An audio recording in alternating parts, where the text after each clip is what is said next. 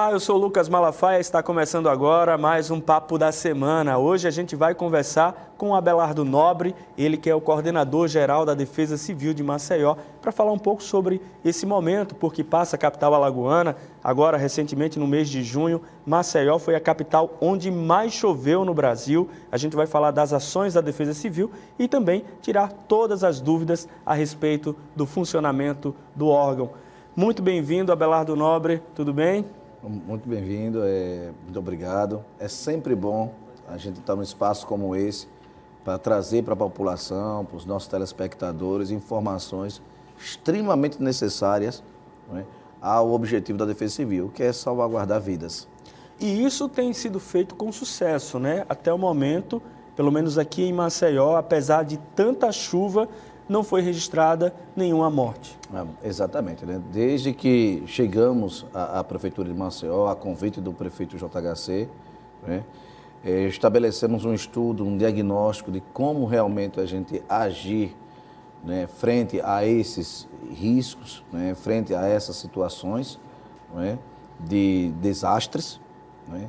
até porque nós temos aqui em Maceió um, clima bastante definido, né, um clima tropical úmido, com chuvas concentradas no período que vai de abril até agosto, e que implica num maior risco de desastre a questão de deslizamentos de barreiras, de encostas. Né? A gente tem um relevo bastante acidentado, principalmente um pouco mais distante da, da costa, né? pegando ali o bairro do Jacentinho, Benito Bentes, nós temos um complexo ali de encostas, de grotas, chamado de grotas, né? que no período chuvoso implica realmente um aumento de risco. Então, desde o ano passado, nós deparamos com a ausência, por exemplo, de um plano, né, de algo assim no papel, realmente algo organizado para poder enfrentar esse período. E aí cuidamos justamente de elaborar esse plano dentro de normas internacionais, normas nacionais, enfim, de normas técnicas. Conseguimos, né, em setembro do ano passado, para você ter uma ideia, nós concluímos esse estudo, concluímos esse plano, é? E a partir de janeiro desse ano começamos a colocá-lo em prática. Isso junto com outras secretarias, né? Demos um nome a esse plano de Previne Maceió. É? Então, a Secretaria de, de, de, de, Infraestrutura tem ali dentro daquele plano um papel definido a ser, a ser executado, a SUDES, não é? É, enfim, outra acima, enfim, cada órgão da prefeitura tem um papel a ser desenvolvido e a Defesa Civil nessa coordenação geral. Então, a gente, durante o mês de janeiro, começamos ali com a colocação de lonas em áreas de risco mapeadas pelo nosso departamento de planejamento e redução de riscos, o encaminhamento de poda de árvores, de uma programação de poda e supressão de árvores durante o mês de janeiro até o mês de junho, é, desobstrução de galerias de águas pluviais, de, de canais, né, tanto executados pela Seminfra como pela SUDES, então, medidas preventivas para vir enfrentar esse período chuvoso. Porque a questão de chuvas, né, então nosso telespectador pode né, vir até a discordar, discordar com a gente, mas a questão de chuvas sempre vai ocorrer nesse período. Uhum. É o nosso clima. Né, sempre vai ocorrer. Agora, como nós vamos reagir, como nós vamos administrar as consequências de um eventual momento de um volume maior, mais do que o esperado, isso vai depender da gestão municipal. Isso vai depender do gestor. E foi isso que nós, nesse período, fizemos, uma preparação. E como aí você falou anteriormente, essa preparação culminou até o presente momento, da gente ter zero óbitos dentro aqui de Maceió com relação a esses desastres. Tivemos um dia 25 de maio, onde choveu mais de 220 milímetros em 24 horas. Né? A nossa resposta foi imediata, foi ativa. Né? foi decretado o estado de emergência, tivemos desabrigados, tivemos desalojados e conseguimos em menos de 30 dias fazer o restabelecimento. Né? O, abrigo, por exemplo, ele foi zerado. Conseguimos ali. Aquele fazer, lá do. Na Praça Raiol. Na Praça Raiol. Né? Conseguimos ali zerar o abrigo. Entendeu? Quer dizer, conseguimos ali fazer o restabelecimento. Estamos aí no processo, é claro, de vir recursos federais para que determinadas obras sejam realizadas e concluirmos essa parte do restabelecimento dos danos físicos, dos danos materiais, posteriormente a reconstrução também. E agora, recentemente, vem um outro desastre, né, também de causa natural, que foi a inundação, É, lembrando que não tem a ver com chuvas em Maceió. Na verdade, essa inundação é uma consequência de toda um volume pluviométrico que, que ocorreu na bacia do Rio Mundaú, que começa lá em Pernambuco. Né? Então, nós tínhamos é, é, aqui pelo nosso radar, pelo sistema de, de, de, de pluvio, é, pluviômetros aqui na capital e radar meteorológico, que estava chovendo muito naquela área, né? ali no norte de, Alagoas, né? naquela parte ali mais é, ao norte de Alagoas, fazendo ali o limite com Pernambuco. Mas não sentia ideia realmente do volume de chuvas que vinham ocorrendo, até porque o mês de junho, como você também citou, foi um mês extremamente chuvoso. Né? Em Maceió mesmo se registrou entre as capitais do Nordeste a que mais choveu. Foram mais de 400 milímetros de chuva em um só mês. Então, o, o que ocorre? Todo esse volume associado ao solo já encharcado na bacia do Mundaú fez com que se potencializasse a cheia. Né?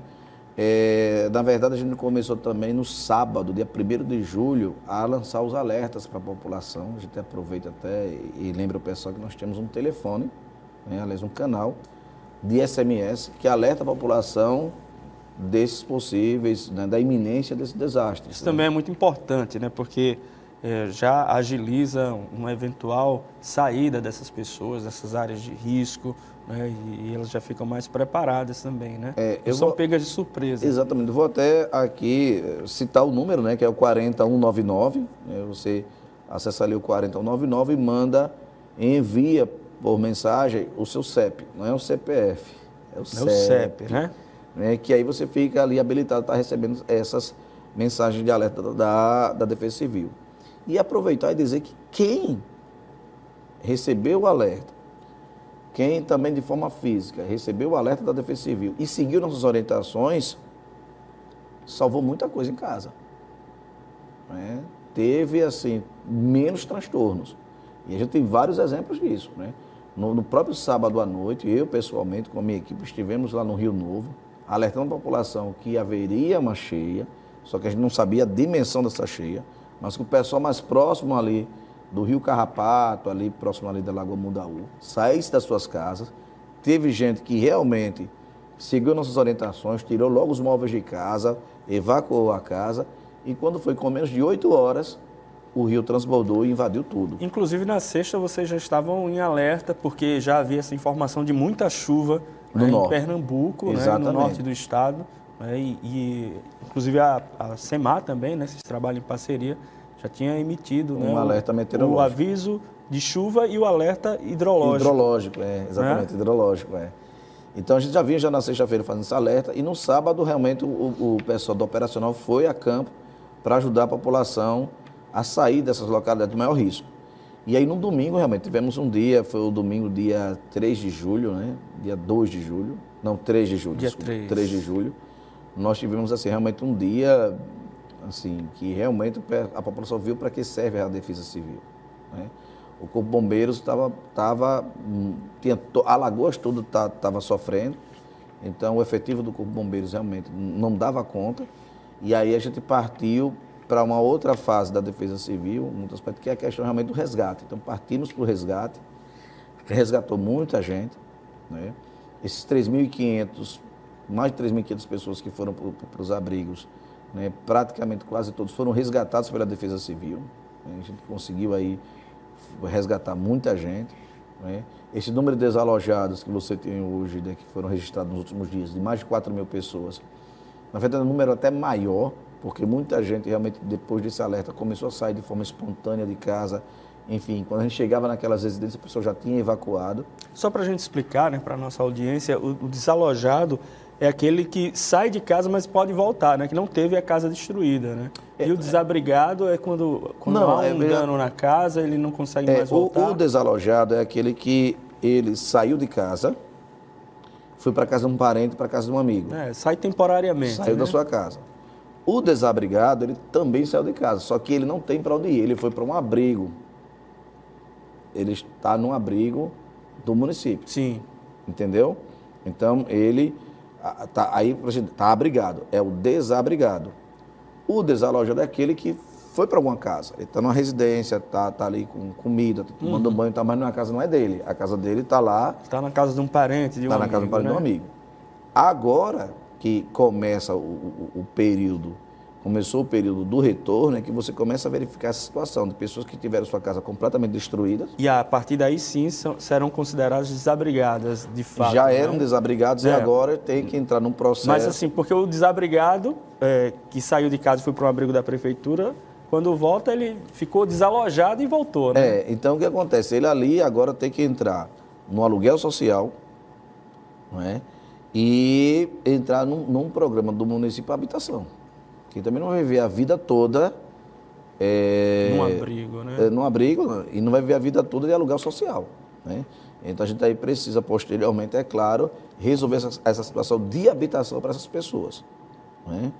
Então a gente teve, por exemplo, ali na área do Vegel, é realmente assim, uma devastação com relação àqueles barracos.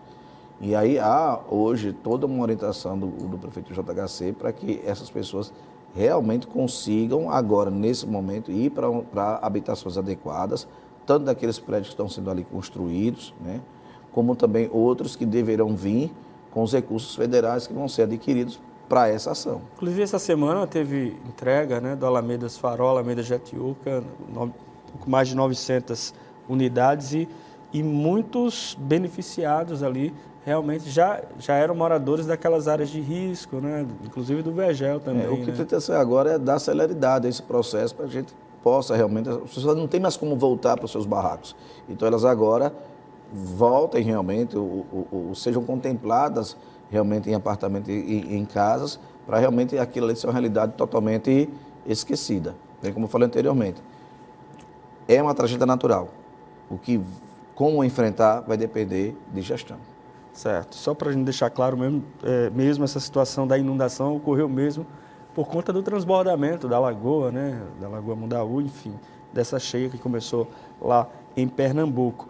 E aí o aluguel social é o próximo passo, né? Nos abrigos, qual tipo de assistência que essas famílias têm e, e, e tem esse acompanhamento também da assistência social já para encaminhá-las aos programas sociais e também para o aluguel? É, é no, no momento, essas pessoas no abrigo, é, deixa eu te falar, nesse, nessa primeira etapa, nesse primeiro momento, você faz o resgate das famílias, leva as famílias para o abrigo. E aí ali você monta o abrigo. Nesse abrigo você tem que ter ali alimentação, assistência médica, né, psicológica, enfim, tudo isso para que, para que aquela dor e sofrimento, aquele trauma da, da, daquela pessoa que chegou ali no abrigo, ela seja minimizado, não é? E aí o que ocorre? É nesse momento que a gente começa a fazer a triagem de quem vai tem a sua casa ainda e quem não tem, para que a assistência social entre nessa seara e comece a providenciar os seus direitos. Certo, a gente vai continuar esse bate-papo aqui com o Abelardo Nobre, a gente vai para um rápido intervalo, mas na volta é, a gente vai tratar de outros assuntos aqui da Defesa Civil, é uma questão que preocupa muito também quando fala em chuva, é a situação do Pinheiro, que sobe, que vem esse alerta, né, essa preocupação maior e também vamos falar mais sobre os serviços da Defesa Civil. A gente volta já, não sai daí. Vê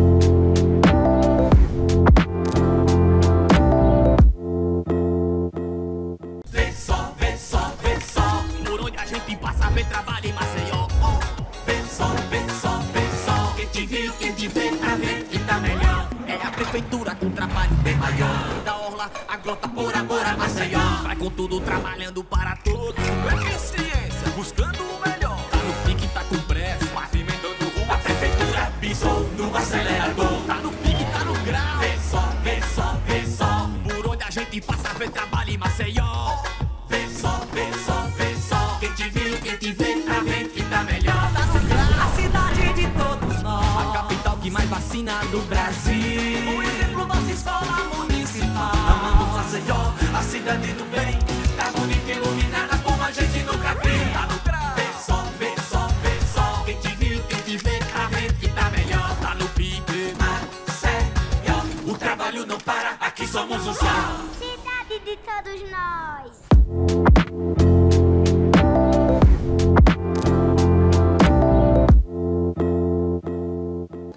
Estamos de volta com o Papo da Semana, hoje recebendo o Abelardo Nobre, coordenador da Defesa Civil daqui de Maceió. No primeiro bloco a gente já falou sobre essas chuvas que caíram aqui recentemente na cidade, né? O período chuvoso continua. E quando fala em chuva, né, Abelardo, vem aquele, problema lá do afundamento do solo na região do Pinheiro, Bebedouro, Bom Parto, enfim, aquela região ali. É, a Defesa Civil segue com esse monitoramento constante. É, houve alguma modificação em virtude desse grande volume de água que tem caído? Como é que está a situação? É, é, como você falou, né? o monitoramento é constante. Né? O, monitoramento ali dos bairros é durante todo o período. É claro que existe uma preocupação nesse período chuvoso por N fatores. Né? Um deles é que boa parte dos 14 mil imóveis que foram desocupados eles foram descaracterizados, né, principalmente a questão dos telhados foram retirados. E nesse período chuvoso você tem um acúmulo de água né, nessas edificações que pode fazer com que se prolifere vetores de doenças como a dengue. Então existe uma preocupação, existe também alguns termos de acordo, né, em que a própria Brasquena se compromete a manter o combate a essas, a essas pragas, enfim. Né. É, um outro é o próprio comprometimento dessas edificações, né, que para a questão de colapso. Então a gente sempre está fazendo um devido monitoramento dessas áreas, porque algumas dessas edificações é, ainda você tem moradores, né, algumas dessas edificações ainda os acordos não foram ainda fechados, então ainda existe alguma resistência por parte dos proprietários da questão da demolição. Ainda tem questão também do patrimônio histórico, então, tudo isso ainda é um, é pouco preocupante para a gente com relação a esse período chuvoso. Mas com relação ao problema geológico, a gente já vem já é, analisando que esse, essa questão dessa chuva, desse volume pluviométrico na superfície, não influi muito na questão da subsidência. Né? A subsidência, ela realmente é um fenômeno causado por conta justamente das cavidades que nós temos lá no subsolo. Né?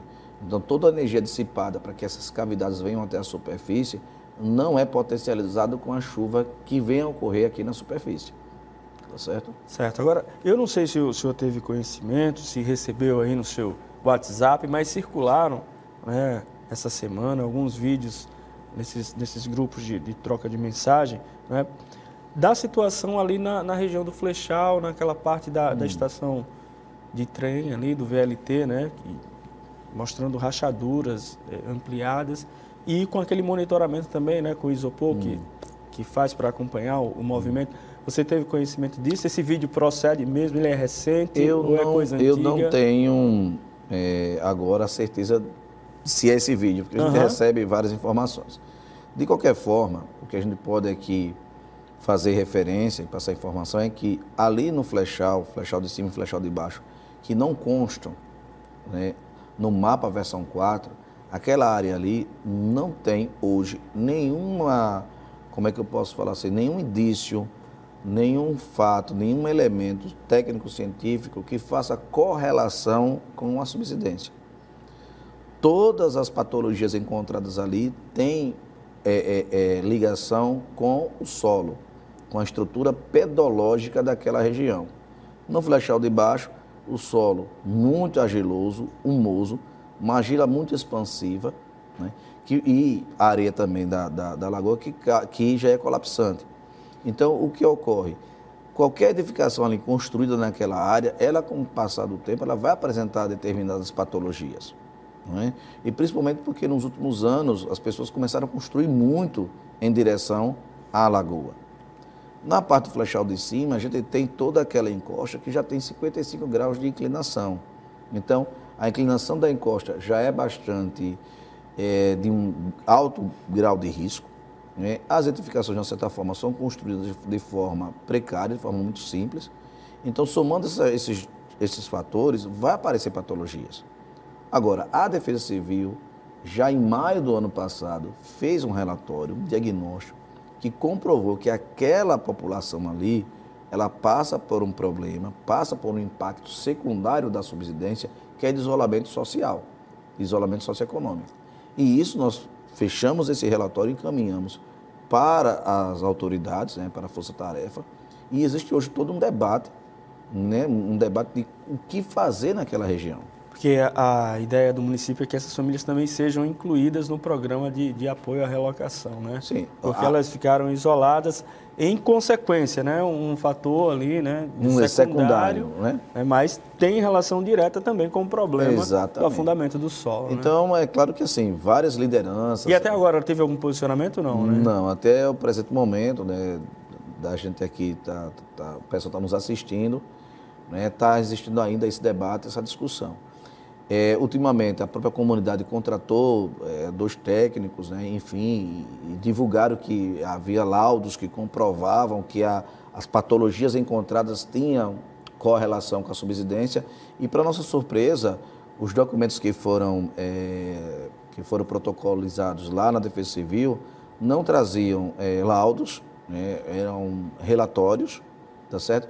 E os relatórios, na verdade, eles não traziam essa conclusão Entendi. de que as patologias encontradas tinham relação com a subsidência. Todos os dois relatórios traziam, na verdade, na sua conclusão, de que as patologias encontradas tinham relação com o solo.